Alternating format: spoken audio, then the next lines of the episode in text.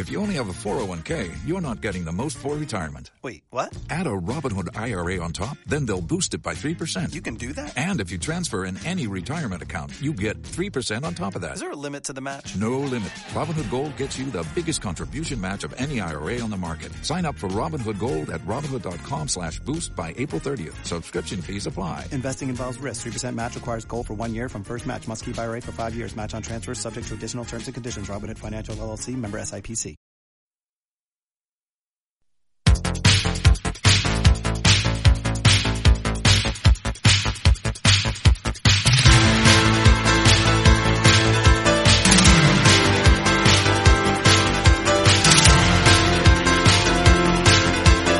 Aquí comienza Movie Show.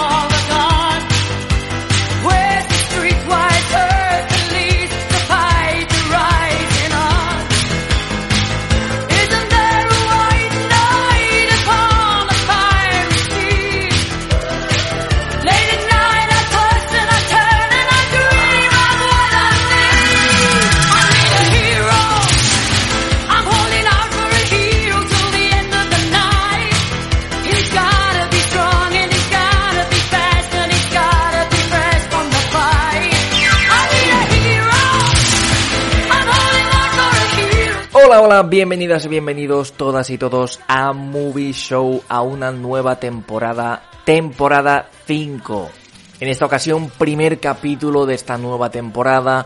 Vamos a realizarla como siempre, cada lunes un nuevo episodio con un equipo fijo que irá variando, irá rotando y se irá ajustando, pero con los colaboradores ya asegurados que iréis conociendo en los próximos minutos. Vamos a hacer un especial doble para iniciar esta quinta temporada. Renovamos sintonías, renovamos todo y vamos a tratar pues de dar el mejor contenido posible a los oyentes en esta última temporada de Movie Show porque salvo sorpresa, esta será la apuesta definitiva. Movie Show sigue adelante este curso este año 2021-2022. 25 capítulos esta primera mitad de la temporada, 25 en la segunda mitad del próximo año 2022. Habrá episodios luego os lo recordaré pues cada lunes, insisto, sin falta, eso por supuesto, serán 50 en total, pero no siempre serán de lunes en lunes, es decir, aunque todos los lunes haya un capítulo, también tendremos especiales como los típicos de Navidad y algún otro que habrá por ahí. Tendremos también, por supuesto, a nuestros colaboradores pues eh, dándolo todo. Vamos a grabar eh, de nuevo en nuestras casas eh, con el programa Discord. Lo grabaré, lo editaré, lo montaré y llegará a iVoox y a YouTube en los canales habituales. Por lo tanto, yo creo que no perdemos más el tiempo y entramos de lleno en esta quinta temporada. Espero que nos acompañéis un año más. Muchas gracias y allá vamos.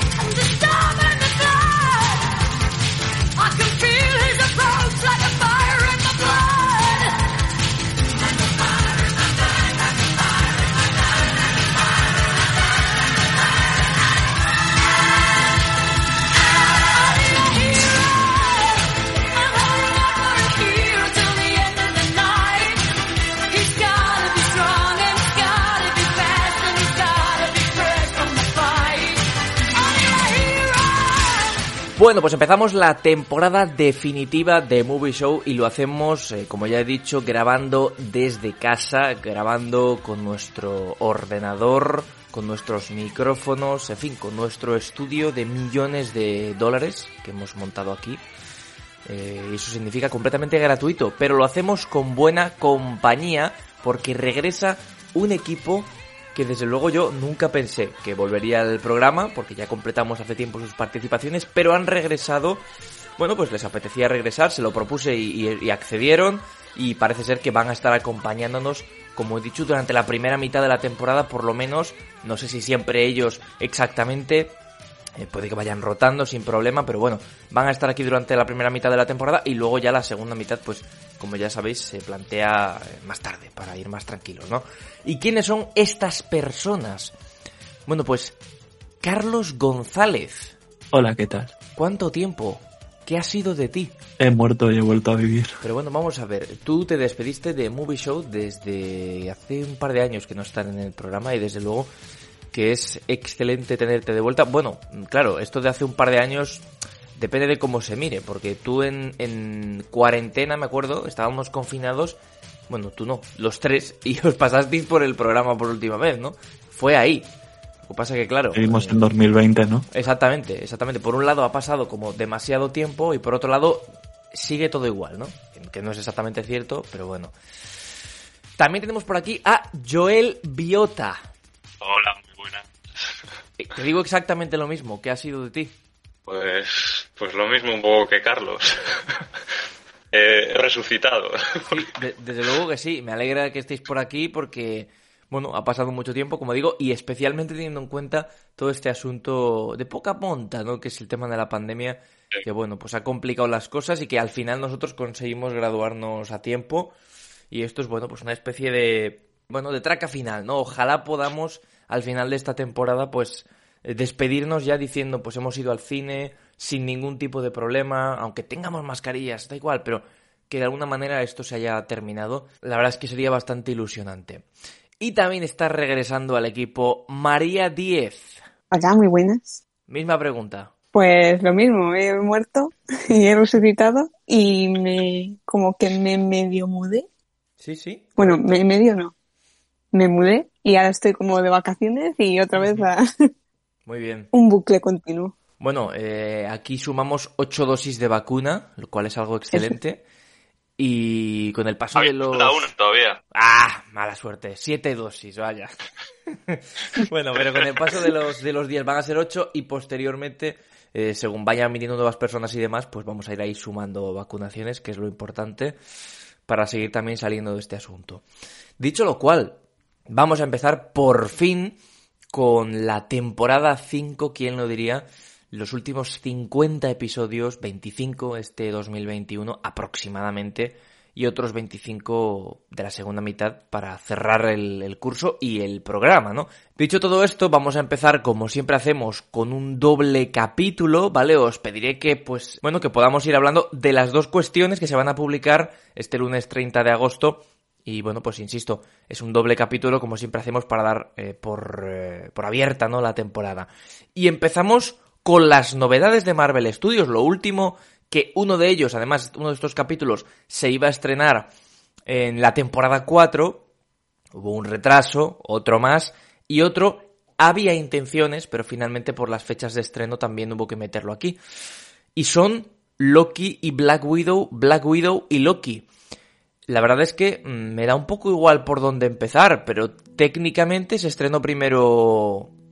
Bueno, claro, es verdad, ¿por dónde empezamos? ¿Qué os apetece más? No sé cuál se estrenó primero. Se estrenó, se estrenó primero eh, Loki, correcto, sí, Ya. sí. Sí. Yo tampoco. Pero claro, luego se estrenó Widow y luego cerró Loki la temporada. Sí, ¿no? Sí. Entre tanto- tanto esperábamos el tráiler de Spider-Man. Exacto, exacto, sí, sí.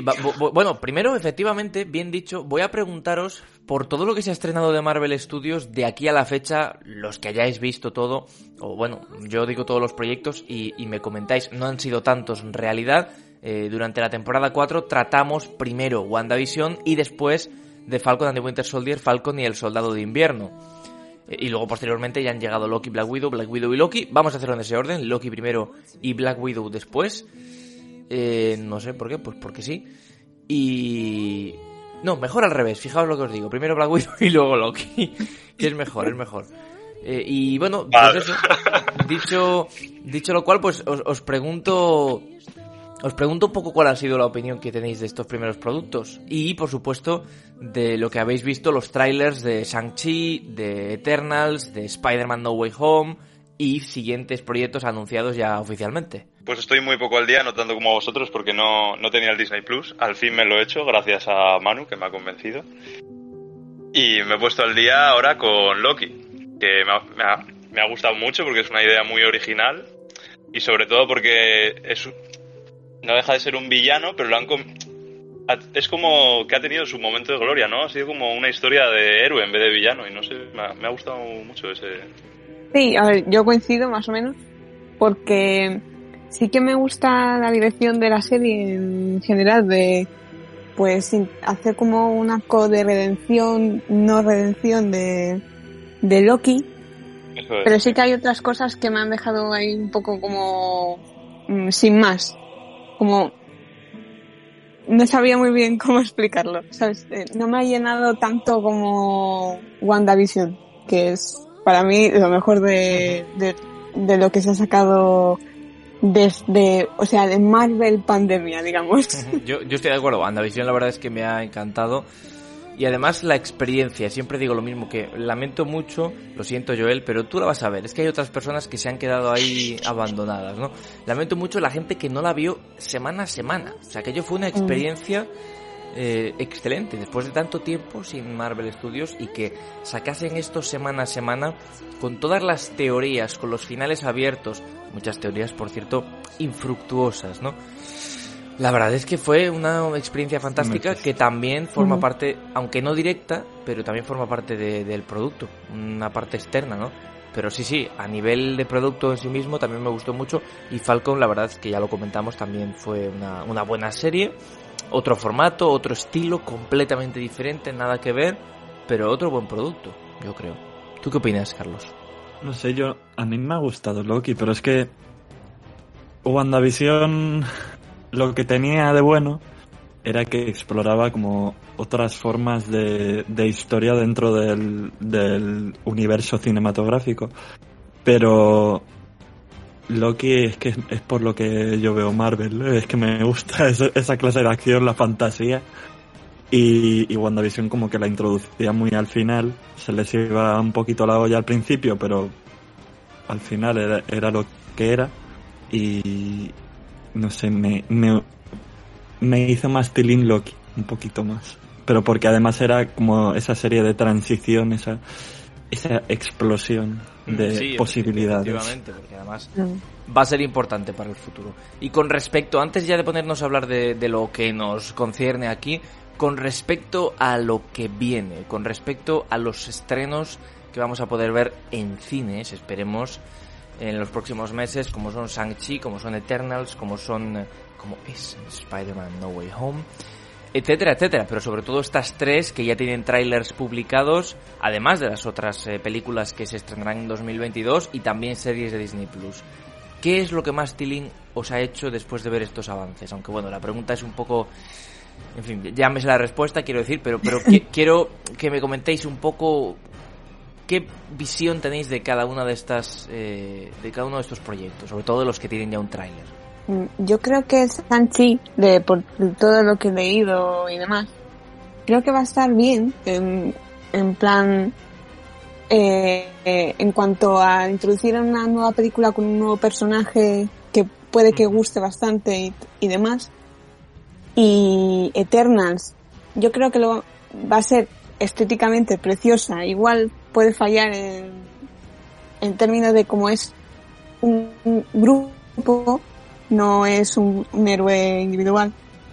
Pero es que obviamente yo, ya la respuesta es obvia, Spider-Man No Way Home va a ser, espero que sea, vamos,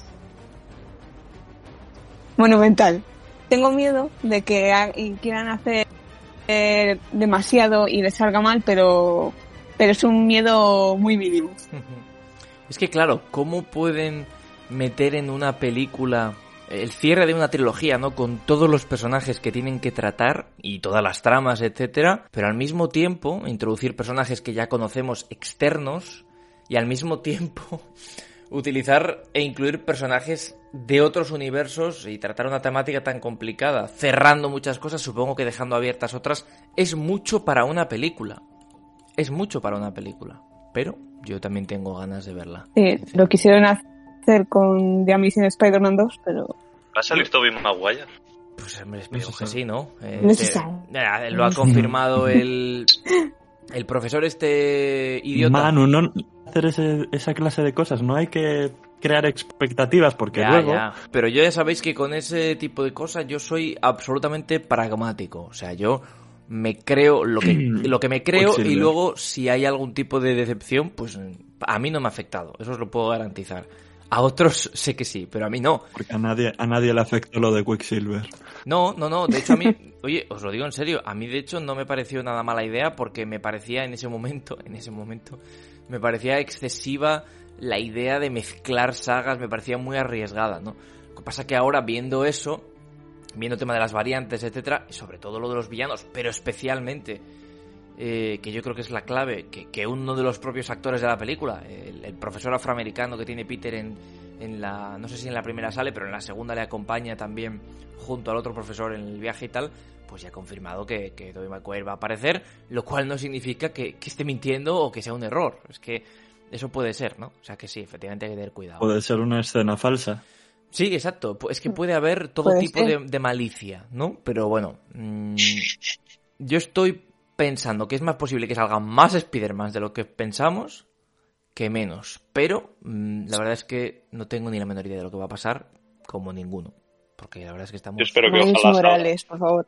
Sí, nunca, nunca se sabe, ¿no? Y, y ya con Octopus ahí y con Willem Dafoe, como el Duende Verde ya confirmado, etcétera, eso puede ser una cosa Extraña, la verdad, muy extraña. Bueno, pues vamos a ponernos ahora sí a hablar eh, en lo que queda de capítulo de una de las dos cosas que vamos a tratar en esta doble grabación, que es Black Widow, y en el siguiente hablaremos de Loki. Lo vamos a publicar junto y a partir de ahí cada semana un nuevo episodio. Cada lunes un nuevo episodio, como ya sabéis, a excepción pues de las fechas, vamos a decir, especiales que tendrán algún capítulo extra, pero por lo demás va a ser así hasta el final de la temporada con el episodio 250, que no estará nada mal. Empezamos con Black Widow, una película dirigida por Kate Shortland y protagonizada por Scarlett Johansson, con Florence Pugh, con Dave Harbour, con Rachel Weisz, en fin, un reparto de personajes nuevos, en su mayoría, a excepción de la protagonista, ubicada después de Capitán América Civil War. Es una de las películas que habría que ver después de, esa, de, ese, de ese evento, ¿no? Evitando la escena post-créditos, a poder ser, para, para no spoilear la muerte de, de Black Widow en, en, en Game. Eh, y bueno, pues a partir de ahí nos cuentan una historia que no conocíamos hasta terminar, pues lo dicho, justo antes de, no justo antes, pero bueno, anteriormente, eso sí, al inicio de Vengadores Infinity War. Quiero que me deis vuestra opinión, aunque más o menos ya lo hemos hablado eh, off the record, ¿no? Cuando se estrenó la película, pero bueno, quiero que se sepa en Movie Show qué opináis de esta película, que me consta que yo fui a ver al cine, me parece que María tú también, creo recordar. Sí. Sí. Eh, pero no mucha gente. Bueno, a ver, sí, la película ha tenido un gran éxito en taquilla en comparación con otras películas en, en la pandemia, ¿no? Durante esta situación, pero es verdad que, que se tenía que estrenar.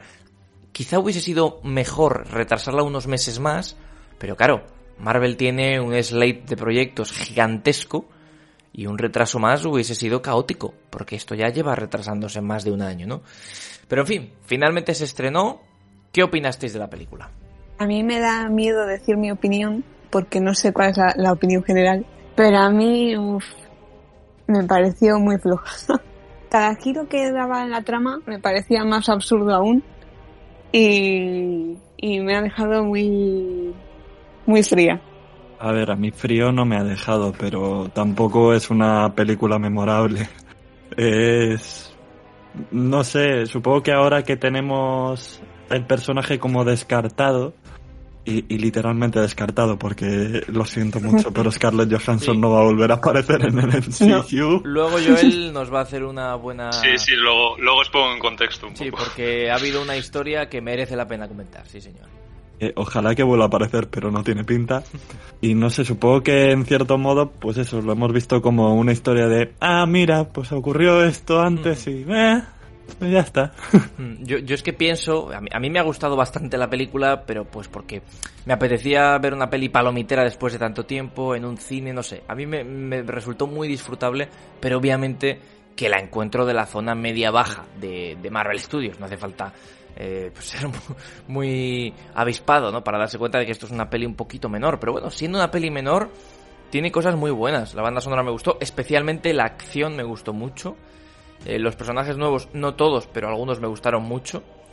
Eh, lo que sí que pierde, ¿no? Por así decirlo, es en que la trama, bueno, no es que sea forzada, es que simplemente, pues, eh, efectivamente, es, es una, es un, una creación posterior, lo que es retcon de toda la vida, básicamente. Y luego, sobre todo, eh, pues eso, una película que debería haberse estrenado en otra ocasión. Yo creo que Marvel empezó a hacer pelis de, o sea, tres películas en un año en 2017. Nada hubiese pasado si esto se hubiese rodado mm, después de Civil War y se hubiese estrenado después de Civil War. Es decir, aquel año hubo solo dos películas, la propia Civil War y, y Doctor Strange. Perfectamente podría haber llegado entonces, o un año después, o dos años después, pero ahora, después de la. De la. de- bueno, de la conclusión con Endgame, etcétera, pues claro, queda un poco fuera de. fuera de ruta, ¿no? De hecho, a mí me cuesta mucho emocionalmente vincularla a la nueva etapa de Marvel. O sea, para mí está dentro de la saga del infinito. ¿Por qué no debería estarlo? Si es que se ubica ahí. Sí, eso me parece una tontería. Sí, está, está completamente dentro de esa saga, de esa historia, pero por completo. Bueno, quizá porque los personajes no vuelven a aparecer en esa saga y porque la escena postcrédito está ahí metida claramente para llevarla a la nueva etapa, claramente, es así. De hecho, se podría considerar, viéndolo un poco exageradamente a la película, como una precuela para lo que vendrá en el futuro, supongo. Entonces, bueno, lo podemos meter ahí forzadamente, ¿vale? Pero muy forzadamente. Pues que realmente pues no tiene mucha vinculación, como digo, con, con- bueno, con el futuro sí, pero bueno, con el presente de 2023, vamos a decir, de Marvel 2024, etcétera, pues poco, poco tiene que ver, ¿no? Ficticiamente, quiero decir. Pero bueno, sí, a mí la película me gustó bastante. Creo que, bueno, no, no era necesaria, pero, pero ¿cuándo es necesaria una película y cuándo no? Pues no lo sé. Yo pienso que no estuvo mal a nivel, como digo, sobre todo de acción, que la verdad es que se lo ocurraron. Hemos visto pelis de Marvel bastante buenas con momentos concretos, pero muy mejorables, la verdad. Muy mejorables. Recuerdo el tercer acto de Black Panther, por ejemplo, ¿no? Eh, que aquello parecía un videojuego. Y Ya te digo. Sí, era tremendo, ¿no? Y la película estaba bien, pero no sé, no sé qué les pasó ahí, se, se- no sé, tuvieron poco tiempo, se les petó el ordenador y empezaron ahí, en fin.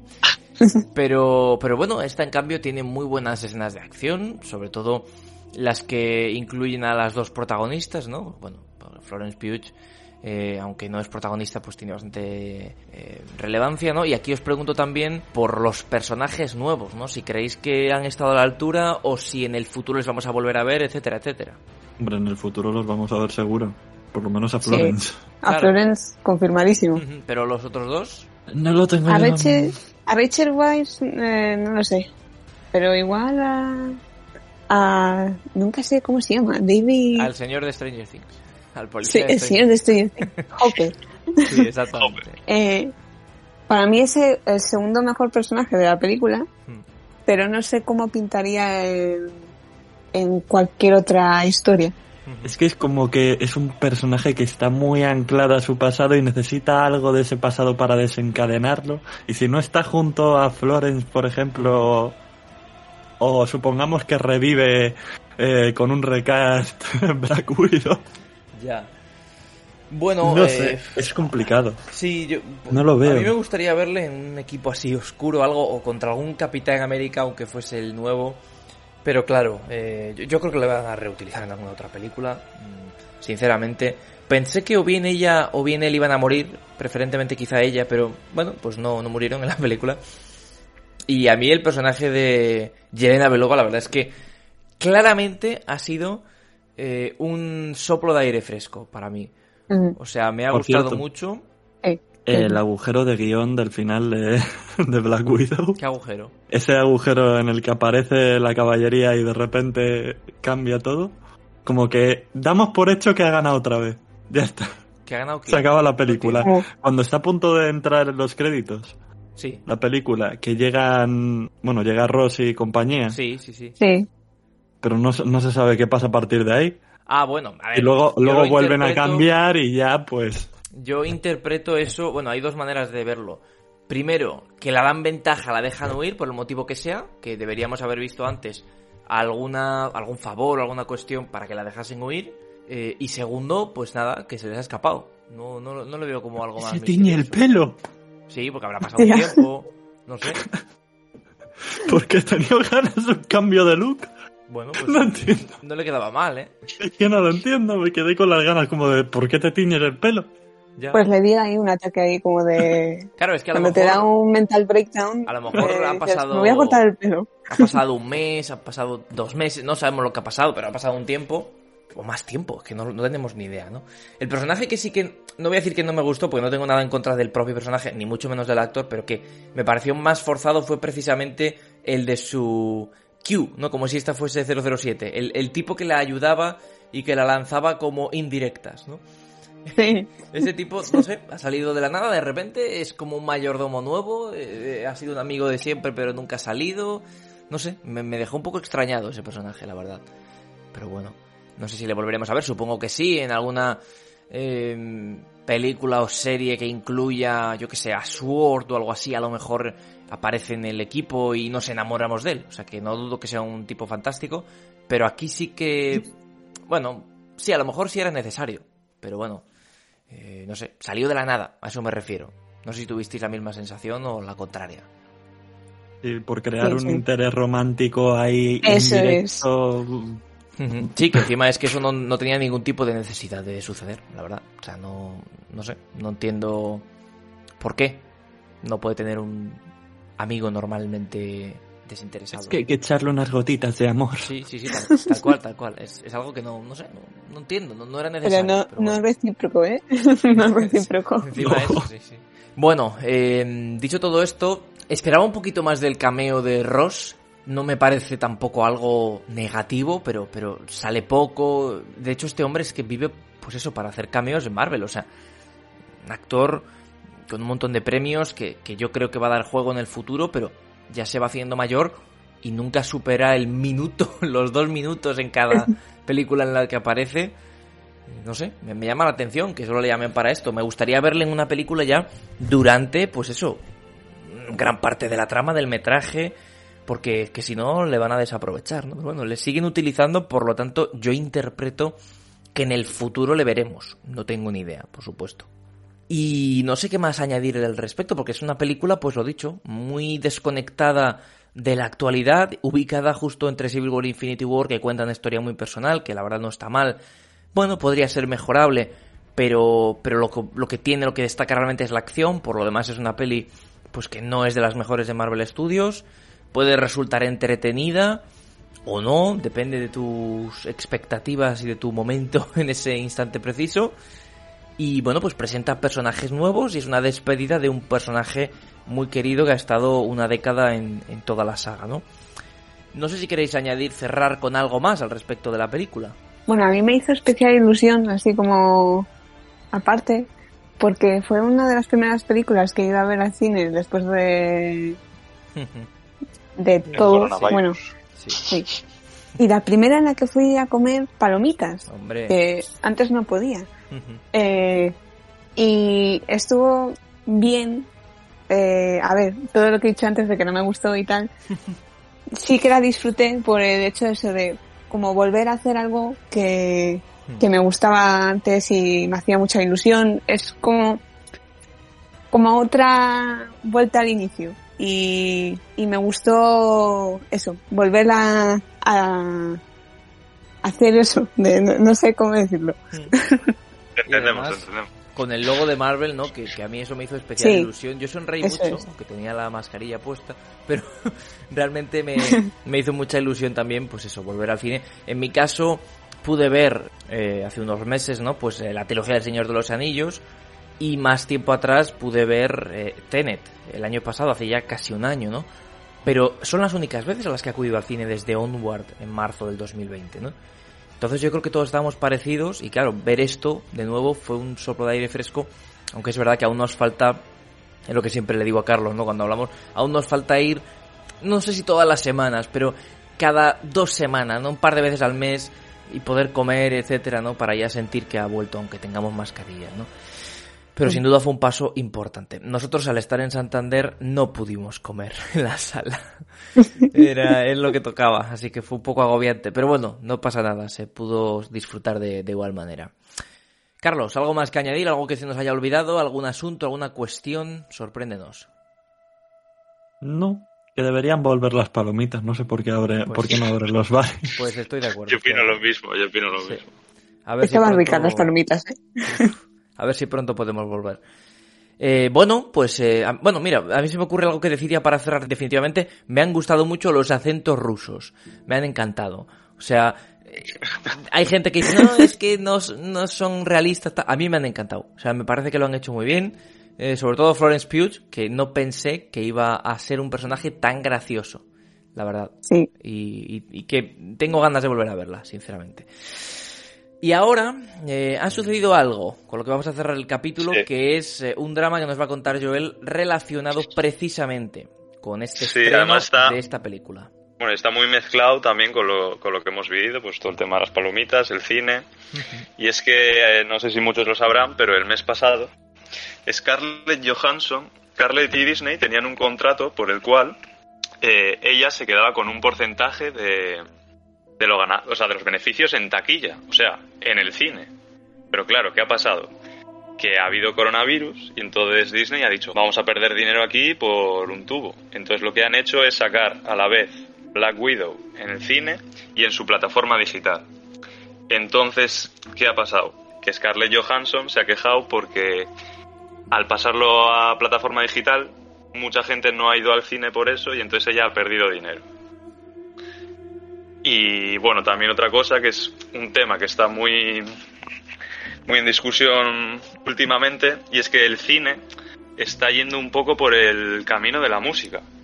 Porque si recordamos, la música hace años, los artistas ganaban mucho dinero porque se, veían- se vendían discos en las tiendas y todo el mundo compraba discos, nadie podía descargarlo por internet ni nada de eso. Pero ahora, un artista de música prácticamente no gana nada de dinero y entonces el dinero se reparte muy mal. Entonces es lo que está pasando un poco en, en el mundo del cine. Se está yendo toda plataforma digital y el dinero no se reparte muy equitativamente. Y por ahí van los tiros, no sé vosotros qué, qué opinaréis. Lo gordo de esta historia que has contado es que eh, efectivamente una vez que estalla este conflicto eh, empiezan denuncias públicas, ¿no? Hasta el punto de que la propia Scarlett Johansson denuncia a Disney, pero luego Disney la responde con un comunicado muy frío, muy agresivo, Ah, sí, la verdad, también. y luego ella vuelve a responder, o sus abogados, vaya, no, no ella. Entonces ha sido un- una, una situación muy tensa. Ha habido otros artistas que la han apoyado. Y luego, por ejemplo, se ha conocido el caso de Dwayne Johnson, de Rock, La Roca, que ha tenido una renegociación de su contrato una vez eh, se confirmó que Jungle Cruise, que no va a tener episodio en Movie Show, se estrenaba en plataforma digital al mismo tiempo que en cines, ¿no? Claro, esto ha abierto también especulación de por qué con Dwayne Johnson sí y no con Scarlett Johansson, que es una actriz, bueno, podríamos decir... No- ya. Claro, es- podríamos decir incluso que es la número uno mundial, no digo a nivel de calidad, eso ya gustos colores, sino a que es uno de los vengadores, ¿no? Y, y Sí. mueve mucho dinero y sus contratos son muy altos, ¿no? Por lo menos de los más altos, especialmente en, en Hollywood, ¿no? Claro, aquí también se abre otro problema de por qué Dwayne Johnson sí y Scarlett Johansson no. A ver, yo creo que mi, mi opinión está clara, ¿eh?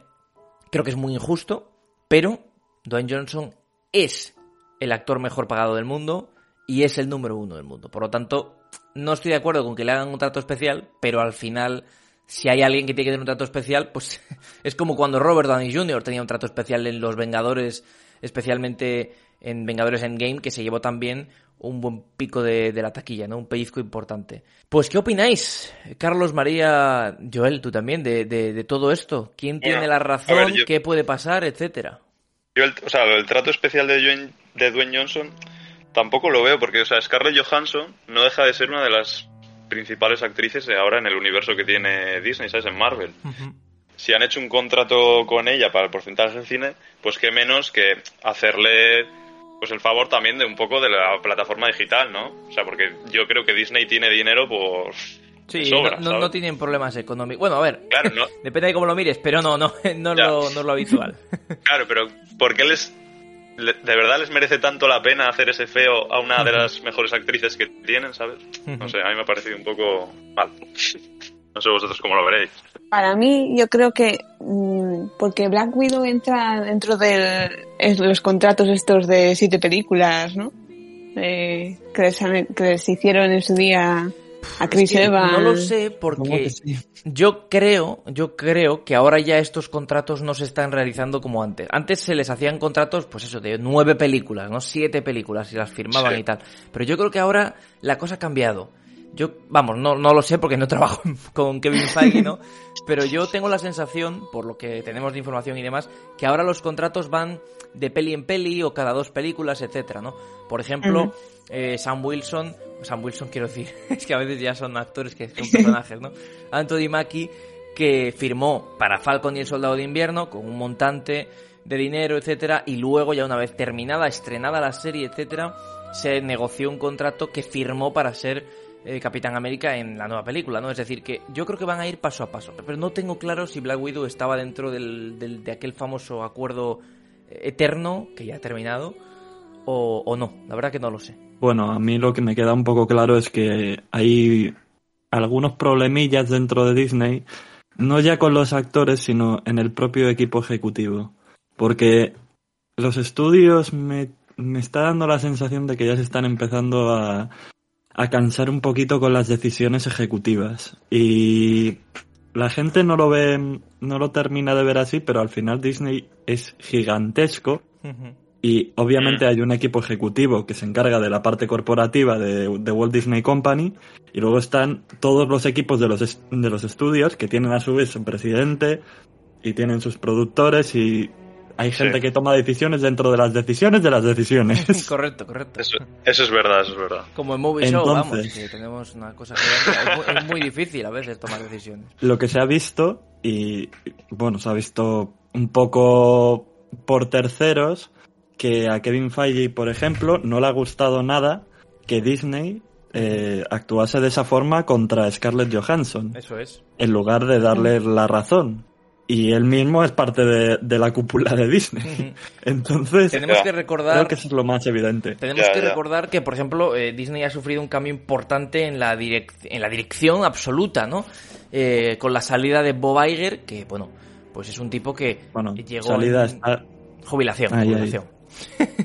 se encarga de los asuntos creativos. Sí, la, la pseudo jubilación, porque además es que luego después de jubilarse volvió, ¿no? Durante la pandemia, pero bueno, ya no es el jefazo supremo, que lo ha sido durante 15 años por lo menos, el bueno de Bob Iger, que bueno, pues ya está bastante mayor, es un tipo multimillonario, etcétera, pero pues ha conseguido eh, llevar a Disney a ser lo que soy, ¿no? Porque en 2005 pues estrenó Chicken Little, no, no digo más. Entonces, bueno, pues hoy la cosa ha cambiado bastante y de repente nos ha llegado a la dirección de Disney otro Bob, en este caso Bob Chapek, ¿no? O, Chapek, que pues Carlos nos va a contar un poco más eh, sobre quién es este señor, que está despertando pues ciertos recelos, ¿no? En, en fin, en los demás ejecutivos de Disney. Bueno, lo que ha ocurrido en Disney es lo que está ocurriendo un poco ahora en Warner, que han puesto al mando a una persona que no tiene relación directa o que no ha tenido relación directa con los negocios de producción audiovisual de Disney, que viene de la división de parques y está acostumbrado a sacarles efectividad y aprovechar las marcas que ya tienen, pero no a trabajar directamente con el con el negocio de producción. Y claro, Bob Iger él fue desde el principio un, un- productor de la ABC y fue escalando a partir de ahí hasta, hasta convertirse en director ejecutivo y presidente. Y él sí que tenía más o menos ese... Sabía cómo manejarlo, aparte del resto de negocios, pero él sabía que lo más importante de Disney son las marcas que vienen de las películas y de las series. Entonces, lo que ocurre ahora es que con, e- con Bob Chapek al mando, pues eso podría ser que los estudios no estén del todo de acuerdo con todas las decisiones y con razón porque en cierto modo pues no tiene tanto conocimiento como tenía Bob Iger y no tiene el, el la misma relación con ellos. Y ya están empezando las, eh, en fin, las voces que dicen que veremos lo que ocurre en los próximos años, porque claro, puede haber un CEO de Disney, un presidente, un director ejecutivo eh, diferentes puestos que duren 20 años, o puede haber alguno que dure un par, ¿no? Es que no lo sabemos, no tenemos ni idea de cómo va a evolucionar esto, pero está claro que sí, que hay cierto descontento, ¿no? Si Kevin Feige se enfada, pues ya puede temblar el, el- el planeta, ¿eh? Eso, cuidado.